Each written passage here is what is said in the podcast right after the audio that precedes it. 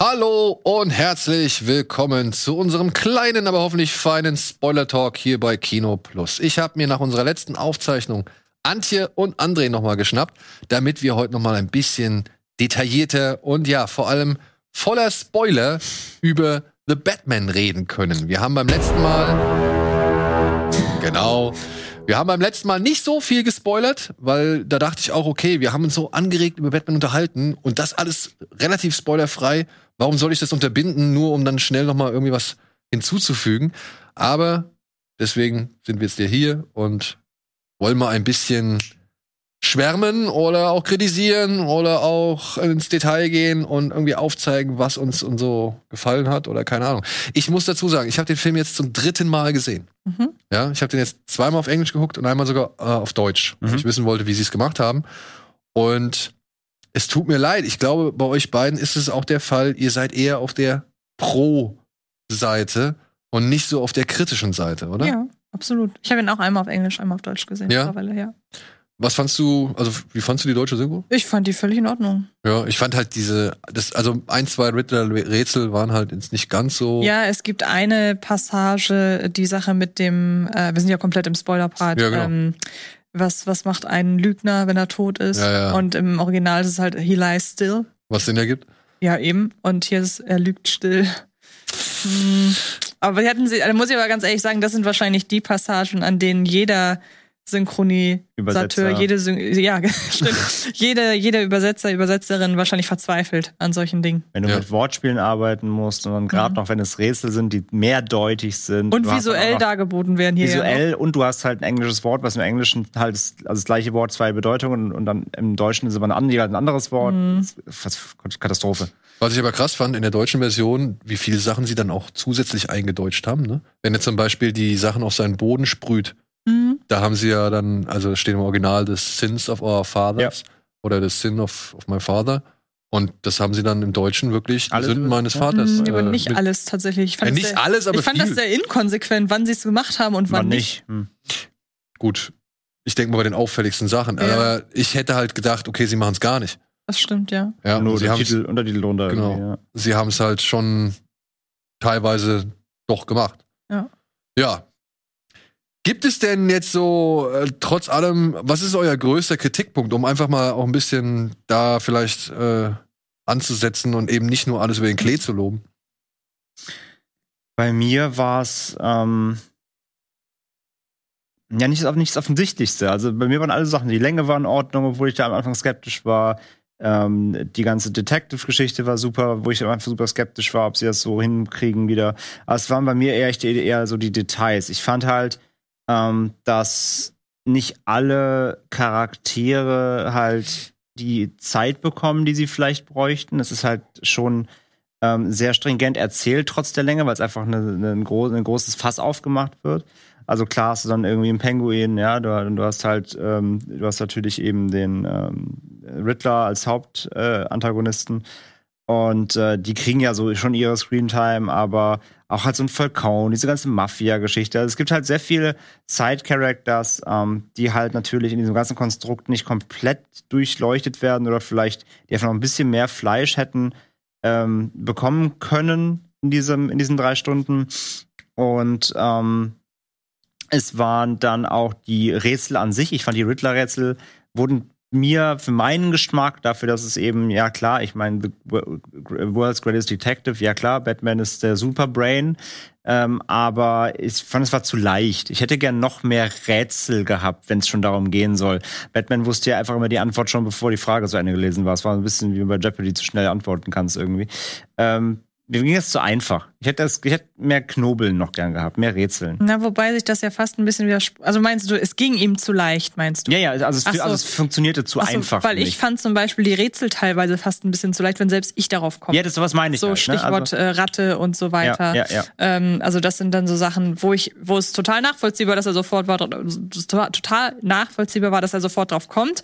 Aber der Riddler wäre einfach, wäre wahrscheinlich eher bekannt für komplexere Rätsel. Also ich glaube, das so meinst du das, ne? Genau, ich hätte gerne einfach ja. ein bisschen noch mehr Rätselarbeit gehabt, noch mhm. komplexe Rätsel, wo auch ein Batman eben erstmal überlegen muss, ja. wie ausprobieren muss. Aber es war halt immer so, ähm, Gordon liest, liest halt die Frage und der Hälfte des, des Satzes schon so, ja, weiß ich schon, brauchst gar nicht weiterreden.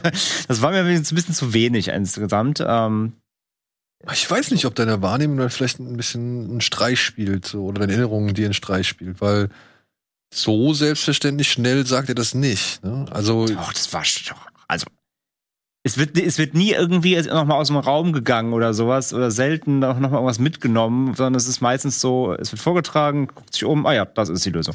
Aber, das passiert eigentlich schon in der Regel. Aber in der Eile ja. unterlaufen ihm ja sogar Fehler, ne? Ja, genau. Also diese Sache mit, ist es eine spanische Übersetzung, ne? El Rata. Dass er da nicht ja. drauf kommt, also und erst tatsächlich von einem Schurken eigentlich drauf gebracht werden muss. Das sind dann ja so Sachen, hm, hätte er vielleicht, gut, wie du das, sagst, das wirklich zwei, dreimal überlegt. Ja. Und dann wäre er da vielleicht drauf gestoßen. Also vielleicht auch dieses selbstverständlich nehmen von ihm in dieser Position, so nach dem Motto, ich habe endlich mal was, wo ich gut bin, ich habe endlich mal was, wo man sagen kann, darin finde ich jetzt vielleicht meine Bestimmung, die er ja sucht in dem ganzen Film.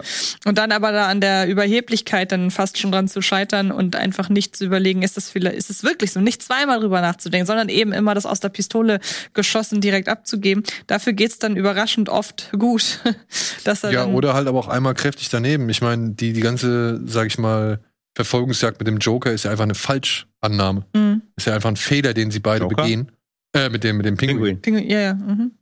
Das ist ja einfach eine, eine, eine falsche, eine falsche Schlussfolgerung, die ja. sie ziehen und die dann halt für eben diese Verfolgungsjagd sorgt, so. Und das ist ja einfach nichts, was du dir als Ermittlungserfolg auf die Fahnen schreibst.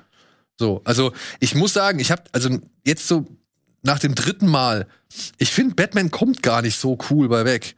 Weil wenn du wirklich mal so ein bisschen auf die, auf die Umgebung und so achtest, er wird ständig schon kritisiert, er wird als Freak direkt auf dem ersten Tatort bezeichnet. Und, und der, der Commissioner will ihn auch gar nicht da haben. Er macht schon echt Fehler. Er ist nicht irgendwie die ultimative, also er ist auch nicht so die elegante Kampfmaschine, sondern ist alles eher grob und direkt. Genau wie seine Ausrüstung. Die ist halt alles noch, die ist noch am Anfang. Die ist noch nicht so wirklich fein geschliffen, ja. Und genau wie die gesamte Persönlichkeit. Also ich finde, je, also je öfter ich diesen Film gesehen habe jetzt, umso mehr ist mir aufgefallen, wie halt das Drumherum eigentlich diese Figur aufgreift. Und das geht halt dann auch ja, bis zum Soundtrack, ne? Dieses Something in the Way. Leute sagen, ich kann es nicht mehr hören. So, aber das ist Batman. Batman ist something in the way zu dem, was er eigentlich werden soll und was halt erst am Ende des Films irgendwie, sag ich mal, offenbar wird, dass er halt eben nicht die Rache sein kann, sondern irgendwie, ja, Beacon of Hope, wie sie so schön sagen und was ja mit diesem tollen Shot im Wasser ja. ähm, dann ja auch echt super geil symbolisiert wird. Ja, ich, ja. ich, muss halt äh, sagen, ja, der Film ist lang.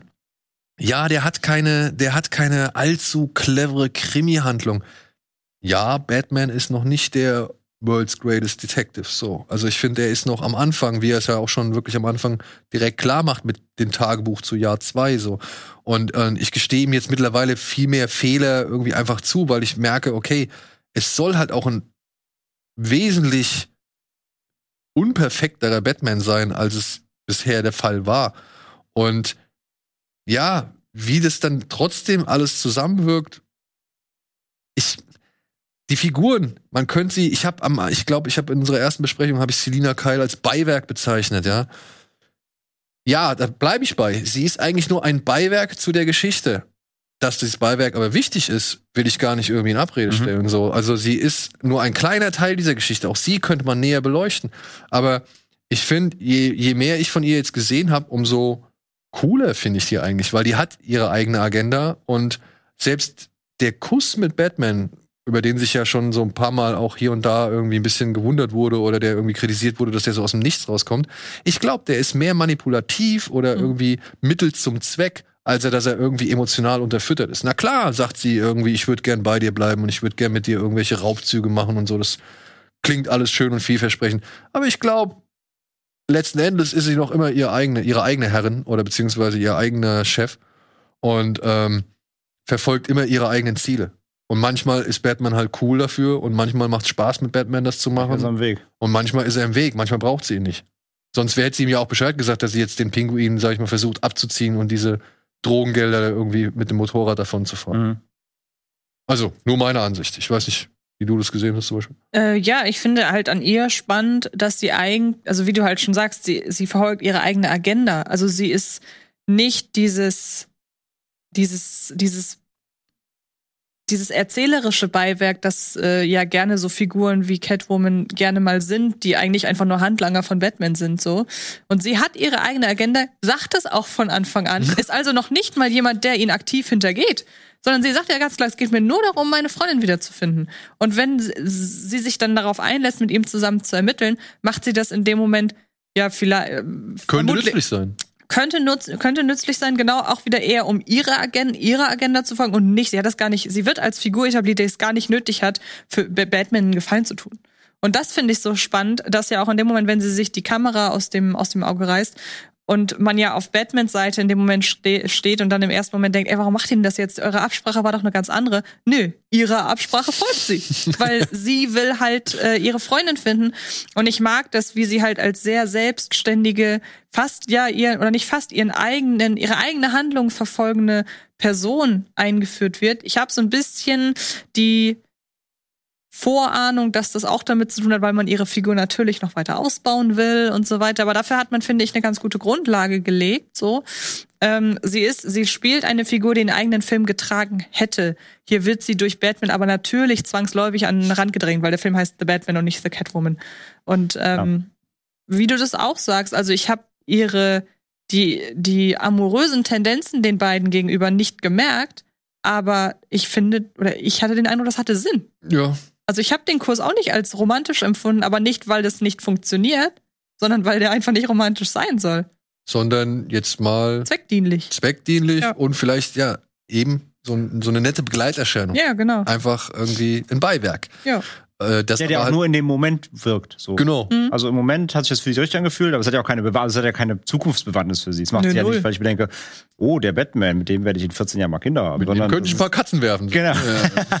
Sondern es ist ja wirklich nur aus einem rein intuitiver Moment, der für sie gerade passt. Aber es hat ja für sie auch keinerlei Hintergedanken. Also. Katzen wie, mit Flügeln. Wie seht ihr, und das ist jetzt auch so etwas, was ich halt schön finde, was ich an diesem Film jetzt nachhinein auch hervor also nochmal so wirklich wahrgenommen habe, sind diese ganzen Spiegelungen oder ich, oder wie soll man sagen, dieses Ganze ins Verhältnis setzen.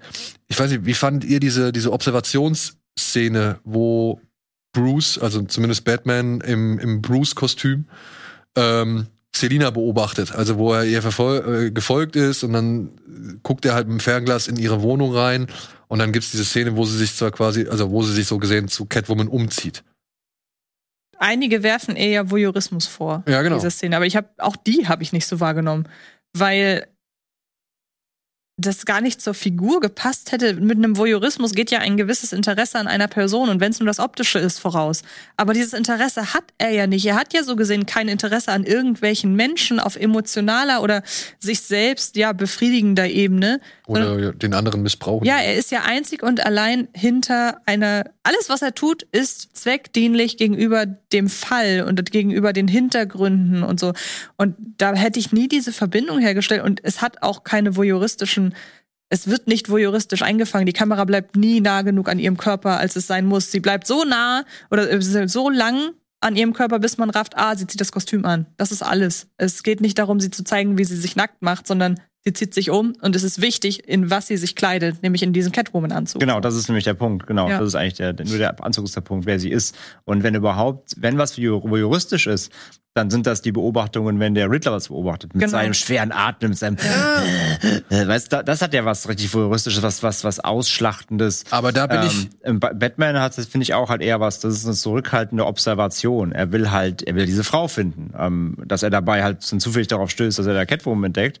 Das ist für ihn auch wieder nur so ein weiterer Plotpoint, Inhaltspunkt, ein Wissenspunkt für ihn. Ja, aber für mich äh, steht es halt noch in einem anderen Aspekt des Films, nämlich dass zu zeigen, was Batman ja halt erst sehr spät erkennt, dass er nicht viel anders ist als der Riddler. Mhm. Dass er nicht viel anders ist als die Maskierten, mhm. die sagen, ich bin die Rache oder ich bin die Vergeltung. Ja. Dass, wo der Riddler am Anfang noch mit Stöhnen ja. den Bürgermeister und seine Familie irgendwie beobachtet, Batman macht es nicht mit Stöhnen, aber er macht genau das Gleiche. Das Gleiche ja. Batman kommt aus der Dunkelheit, der Riddler kommt aus der Dunkelheit, ja, also oder bleibt verharrt noch in der Dunkelheit. Batman kommt aus dieser Dunkelheit hervor, um die Vergeltung irgendwie zu vollstrecken. Der, der bringt Riddler, die Vergeltung ins Licht. Ja, genau. Ja. Der Riddler schreibt Tagebücher. Batman schreibt, schreibt Tagebücher. Tagebücher. So, also es sind sehr viele Spiegelungen vom Verhalten ähm, und, und von, von der Symbolik oder der, oder der, wie soll man sagen, der bildlichen Darstellung, die hier immer wieder getroffen werden. So und das fand ich dann äh, ist im Nachhinein noch mal echt stark. So also einfach äh, wie der Zuschauer so Schritt für Schritt dazu gebracht wird, zu begreifen, okay, was Batman macht, ist eine wirklich schmale Grenze, die er da einfach nicht übertritt, beziehungsweise noch nicht mal richtig sieht. Und ja. da passt auch eine Beobachtung zu, die habe ich beim ersten Mal gucken getroffen. Beim zweiten Mal wusste ich, was mich erwartet. Da war dieser Effekt nicht mehr so groß. Aber eine der ersten Szenen, bei einer der ersten Szenen hören wir ja aus dem Off Ausschnitte aus Batmans Tagebuch. Mhm. Und wir folgen so ein bisschen aus der First-Person-Perspektive seinem Weg, beziehungsweise, nee, ich glaube, First-Person ist es nicht, aber ist ja direkt vorne auf dem Motorrad. Man sieht ihn ja die ganze Zeit da durch die Gegend fahren. Und ich finde es so interessant, dass man anhand der, des Inhaltes im Tagebuch, dass man nicht sofort erkennt, ist es Batman oder ist es ein, oder ist es ein Schurke. Dass Stimmt. es genauso ja. passen würde, ja. wenn das aus dem Off, wenn wir gerade dem Schurken folgen. Ich finde, es dauert verhältnismäßig lange, kommt einem dann in so einer Situation auch gerne mal länger vor, als es ist. Aber es dauert verhältnismäßig lange, bis wir raffen, folgen wir da gerade dem Riddler oder folgen wir dem, äh, folgen wir dem Schlucker, folgen wir Batman. Batman, ja. Und das gibt's zwischendurch immer wieder. Auch diese Szene mit Selina Kyle dachte ich im ersten Moment auch, das wird der Riddler sein. Sein, der beobachtet, ja, ja, ja, ja. Nee, stimmt, ja. Diese Parallelen sind da, ja. Und apropos beobachten, ne? Es gibt, ich habe jetzt beim dritten Mal endlich drauf geachtet. Ich habe nämlich an so, so ein, weiß nicht, wie man sagen, so all Easter Eggs und all Details äh, behind the scenes Video, was weiß ich. Hm? Es ist wirklich Colin Farrell.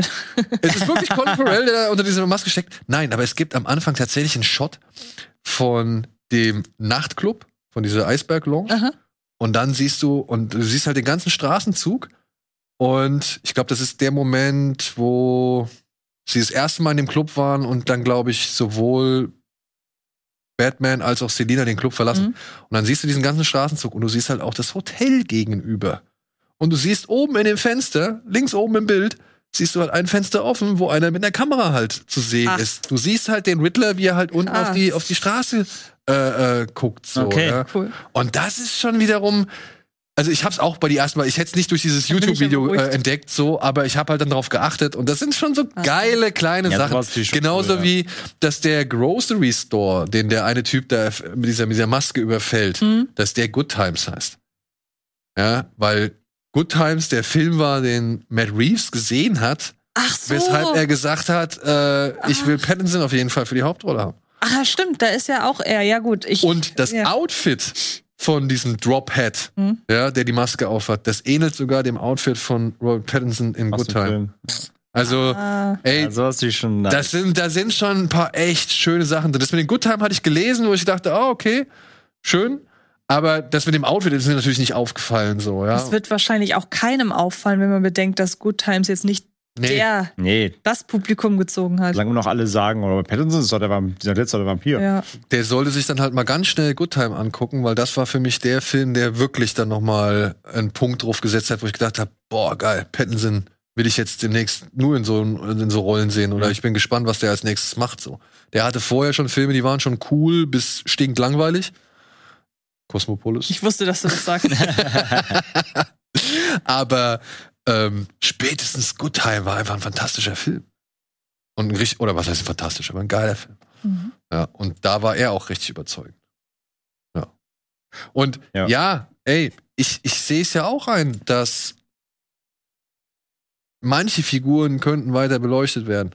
Aber guck dir mal, wenn man sich dann halt so zum Vergleich, und das kann man natürlich nicht vom normalen Kinodurchschnittszuschauer erwarten, aber wenn man sich halt mal diese Story anguckt, The Long Halloween, Halloween ja. auf der das passiert, da kommen auch sehr viele einfach nur mal kurz reingeflattert, sagen ihre drei, zwei Standardsätze oder One-Liner, machen ihre typischen oder für die sie bekannt, also ihre Aktionen, für die sie bekannt sind. Und dann geht's weiter. Dann geht's beim nächsten weiter. Das ist so etwas, was ich bei, bei einigen Batman-Comics doch immer erstaunlich finde, dass es immer so eine Art Villenparade ist. ja. Also wo halt immer wirklich noch mal jeder, jeder auftauchen, auftauchen muss. Ja. Und bei Long Halloween kommt ja auch noch Scarecrow und mhm. der Mad Hatter kommen noch vor und so. Und was Matt Reeves meiner Ansicht nach, also was Matt Reeves hier aus der aus den Vorlagen gemacht hat, finde ich echt cool, weil zum Beispiel dass Selina die Tochter von Falcone ist, das wird glaube ich da angedeutet schon mhm. in, in, der, in der Vorlage und noch eine andere, ah ja genau, die ganze Geschichte mit ähm, Falcone kam Blut überströmt zu den Waynes mhm. und, und Thomas Wayne hat ihn halt äh, operiert und ihn halt so gesehen mhm. das Leben gerettet. Das stammt eins zu eins aus der Vorlage. Ah, ja, okay. Und das finde ich cool. Und trotzdem ja. ist es nicht die gleiche Vorlage, weil bei dem Long Halloween geht es halt um Two-Face und hier geht es halt jetzt halt um den Riddler. Paul Dano? Ich liebe den eh schon immer. Ich auch. Also, ich finde immer, ich, ich will nicht sagen unterschätzt so, der hat ja seine Rollen, aber den muss man noch viel mehr einsetzen so. Der, der ist so gut. Ich habe den in Swiss Army Man geliebt äh, wenn man denkst, wo der auch herkommt, ne? Irgendwie hier früher so hier Girl Next Door gemacht und, und irgendwelche Comedies und jetzt halt solche Bretter. Also ich finde den super immer. Also von der Art des Spiels würde ich fast behaupten, Matt Reeves hat Prisoners gesehen. Hat gesagt, du nimmst die Rolle ja, und bisschen, packst sie ins, packst sie nach Gotham, so mhm. ungefähr. Ja. Weil, ähm, also Prisoners ist ja sowieso auch ein Brett, wie du sagst. Und da hat er ja im Grunde eigentlich auch, zumindest jetzt nicht so rätselaffin, aber zumindest was dieses dieses Unangenehme durch dieses irgendwie, man merkt ja in seiner Art der Interaktion mit anderen Leuten, man kann es nicht richtig greifen, aber der ist wahnsinnig und das mag ich. Mhm. Mag man, wenn man den Wahnsinn nicht auf eine Sache runterbrechen kann, ja. sondern wenn man einfach merkt, wie der guckt, wie er atmet teilweise, was er so sagt und genau das war ja irgendwie in Prisoners auch so das Bedrohliche, dass man überhaupt nicht wusste, mit wem hat man es da zu tun. Und deshalb finde ich, es sieht sehr aus wie die, wie die, wie so die Grundsubstanz für seine Verkörperung des Riddlers. Ja, es muss so die Unvorbereitetheit sein, ne? Also du, ja. du darfst nie davon, du darfst nie schon wissen, was er gleich sagen wird, weil das macht ja dieses Genau. Er ist irgendwie seltsam aus. Er, ist, der hat einen ja. an der Waffel so. Ähm, das muss nicht durch irgendwelches Overacting passieren, nicht rumschreien oder sowas. Das reichen so Feinheiten. Du darfst nie, du darfst nie vorhersehen können, was macht dieser Charakter gleich. Und das trifft ihn halt wieder super gut. Und ich finde, der hat einfach so ein, eine geile Ausstrahlung, weil der, der wirkt ja auf der einen Seite denkst du halt, das ist so, so ein Mutters Liebling, mhm. aber dann ist er halt ein fucking Supervillain so. Und das verkörpert er, finde ich, fantastisch in dem Film. Ja, und mag ihn sehr dieses irgendwie spontan immer Anschwellen oder, oder, oder Ansteigen der Stimme. Also ja. wenn er erst irgendwie ganz ruhig äh, redet und dann plötzlich dann so, so, dann wieder so laut. So einen Triggerpunkt, dann, dann geht ja. Raster aus. Ja, ja. Und das ist nicht so aufgesetzt wie zum Beispiel bei Rami Malek in dem letzten äh, Bond. Bei Bond, ja. Weil da. Wurde der da mal laut? Nee, aber da hat er durchgehend so eine irre da ist er durchgehend so irre am. Ja, der ist dann halt so twitching. Also, der will die ganze Zeit irgendwie äh, äh, ist ja, ein bisschen so. irre am Säuseln. Und das du musst den sehen, du siehst, genau, das muss sofort klar sein, der ist ja, das ist ja der, der, uiuiui. Genau. Und bei Paul Dano und auch vor allem, ich meine, der ist die Hälfte des Films auch wieder unter der Maske und die ist ja noch undefinierter als jetzt die Batman-Maske so. Mhm. Ich meine, der hängt ja unter, unter einfach so einem Kopftuch mit einer dicken Fliegerbrille drüber fertig. Der hat ja keine Definition, du siehst keinerlei Mimiken oder sowas. Mhm. Bei Batman hast du ja die Mundpartie zumindest.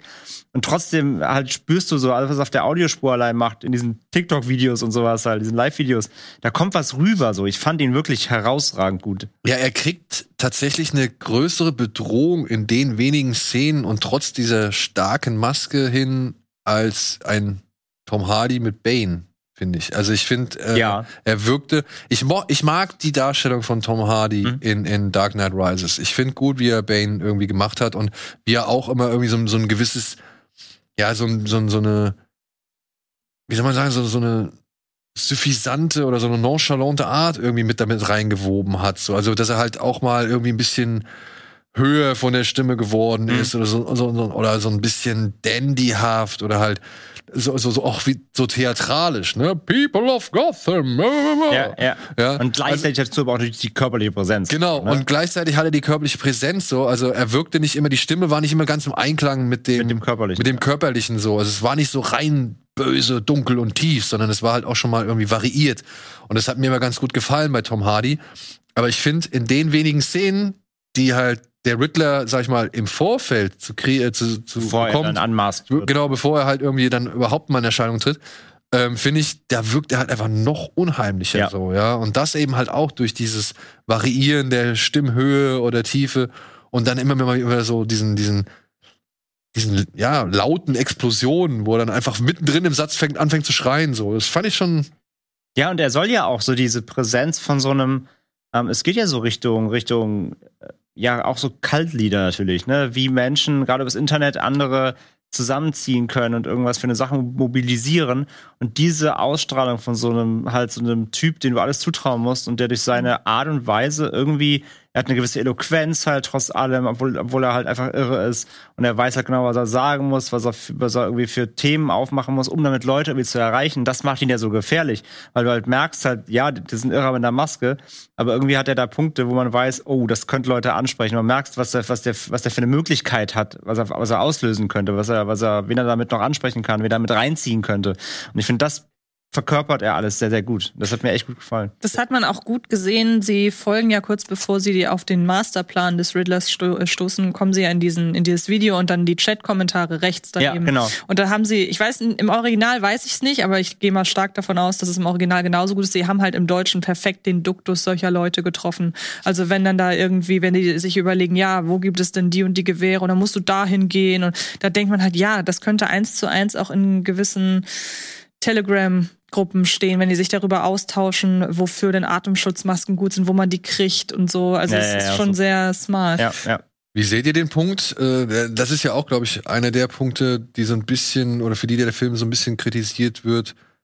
Äh, ja, dieses Eat the Rich-Thema halt, ne? Dass halt Menschen irgendwie jetzt äh, gewisse, ja, Parolen, Schlagsätze, Aktionen, Manipulationen, Aussagen, Meinungen missbrauchen oder eben halt äh, falsch deuten, um damit halt irgendwie dann, ja, mhm. ihre, ihren Frust, ihre Wut, ihren, weiß nicht, ihr Gewaltpotenzial zum Ausdruck zu bringen oder rauszulassen. Also ich weiß nicht, äh, war das zu einfach, war das zu platt, die, das, wie der Film das irgendwie vermittelt hat? Das fand das im Detail fand ich jetzt gar nicht so präsent, ehrlich gesagt. Also ich habe am Ende tatsächlich, da wundere ich mich auch, dass ich das sonst nirgendwo anders gelesen habe, weil ich es eigentlich relativ offensichtlich finde. Ich habe Parallelen zu Fight Club gezogen. Ich weiß nicht, wenn, also gerade dann sogar die Szene, wenn sie ja zeigen, wie da alles explodiert und dann auch dieses sich ähm, im Kopf irgendwie einen Grund suchen, weshalb das, was man tut, äh, richtig ist, um gegen halt The Rich vorzugehen und gegen die, die, äh, The Rich and the Mighty so gesehen. Ähm, und sich aber dann irgendwie in völlig wahnwitzige Theorien stürzen, aber sich selber immer so mehr darin verlieren, dass man das, was man tut, halt als total richtig erachtet. Und äh, man hat ja auch einen Führer so gesehen, in diesem Fall äh, den Riddler. Oder ein der Vorbild. Dann, genau, der dann den großen Umsturz plant. Ich wundere mich, dass da die Fight Club-Parallele irgendwie nicht so nicht noch von anderen gezogen ja, weil wurde. Das, das Problem ist, glaube ich, es ist zu präsent in der Realität verankert. Also, das, mhm. also du ziehst schneller, also im ja. Grunde ist, wenn du das so auslesen, auslesen willst, könnte halt auch irgendwie der Riddler, könnte auch irgendwie der, der Attila Hildmann von Gotham City sein. Und das sind seine Anhänger halt, die den großen Umsturzputsch versuchen. Also du kannst, ja. es ist leider viel, mittlerweile viel zu nah, was wir alles für Figuren durch die ganze auch Pandemie haben, die sowas halt wirklich zum Glück nicht erfolgreich, aber die versuchen das halt Leute über Telegram und kurz zu mobilisieren. Ja. Und so ein Szenario ist das hier auch. Er ruft, sag ich, er weiß, ich sag ja, er, er weiß, was er sagen muss, weil er, er kennt die Probleme in Gotham, weiß, auf was halt Leute, die unzufrieden sind, anspringen mhm. und damit stachelt er ja auf. Und das funktioniert ja letzten Endes. Und sie folgen ihm, indem sie genauso aussehen wie er und sich Waffen besorgen, was du gesagt hast.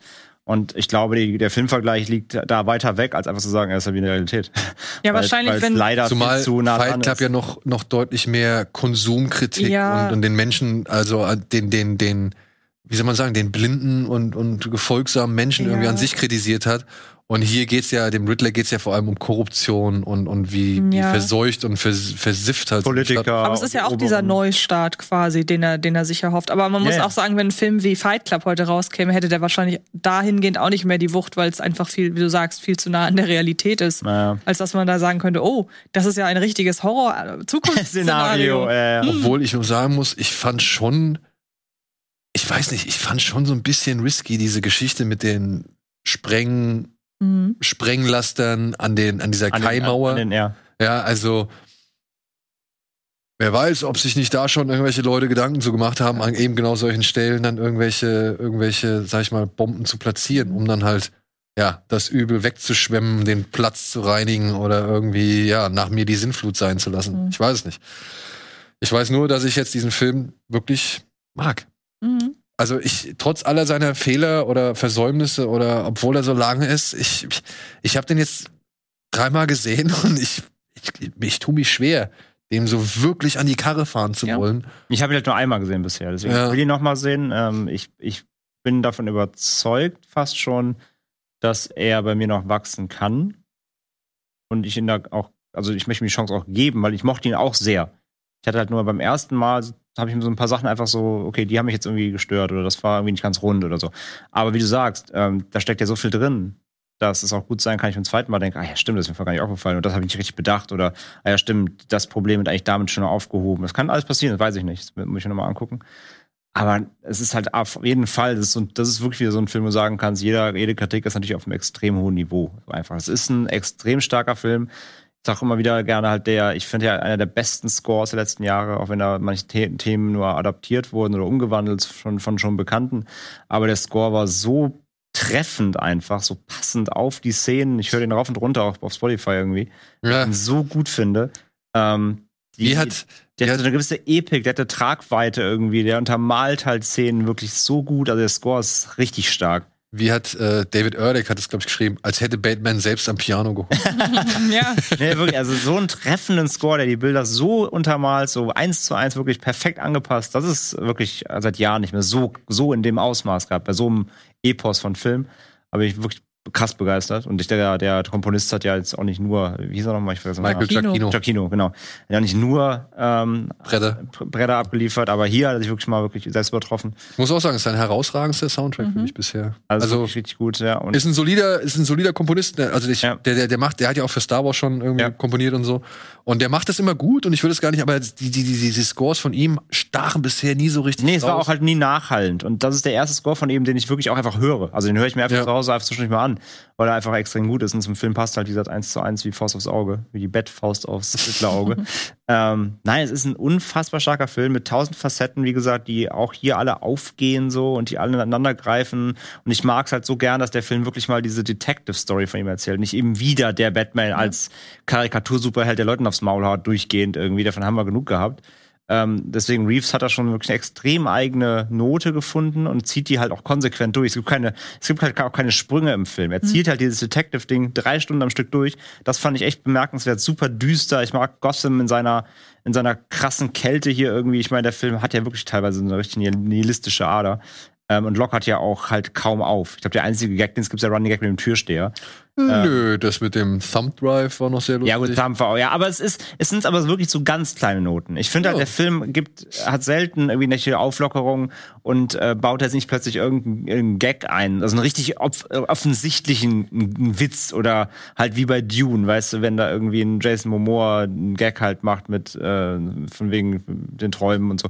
Es gab, da gab es ja wirklich auf der, auf der Tonspur einfach kurze Gags, die fast schon äh, Marvelesque wirkten irgendwie. Sowas spart spart sich der Film halt komplett auf. Und das finde ich auch super. Dass der, nee, brauchen wir nicht. Gibt's nicht halt. Das ist wirklich eine düstere Vision, die ziehen wir halt konsequenterweise durch. Und das, das fand ich so bemerkenswert dabei. Und die bisherigen Filme kann es ja auch keiner nehmen. Ja, eben. Also, wenn man mehr Bock hat auf eine andere Form von Batman, hat man ja noch genug Auswahl. Und ich finde es schön, dass äh, DC hier, sag ich mal, diese Spielwiese noch ermöglicht oder erlaubt Ihm oder lässt, ja. einfach Leute machen lässt, um halt mal andere Ansätze oder halt neue Ansätze daran zu lassen dementsprechend, ja, also von mir Batman. Ich kann nicht so viel Negatives dazu sagen. Ich habe mir schon mal ein italienisches Steelbook bestellt, das reicht. Ja. es reicht jetzt auch an dieser Stelle. Wir müssen mal zum Ende kommen. Ich hoffe, wir konnten hier schon mal noch mal ein bisschen Abhilfe leisten zum äh, ja in Sachen Gespräch zu Batman. Und wir werden bestimmt noch mal über diesen Film reden, weil wenn Eddie aus dem Urlaub wiederkommt, will der bestimmt auch noch mal darüber reden. Und der sieht das Ganze ja alles ein bisschen, ein bisschen kritischer. Und demnach werden vielleicht auch noch mal der ein oder andere kritische Ton hier zu hören sein. Ich danke euch trotzdem, dass ihr euch nochmal die Zeit genommen habt. Und euch da draußen wünsche ich eine schöne Woche, schönes Wochenende. Bleibt gesund, gut drauf. Und bis zum nächsten Mal. Tschüss. Macht's gut.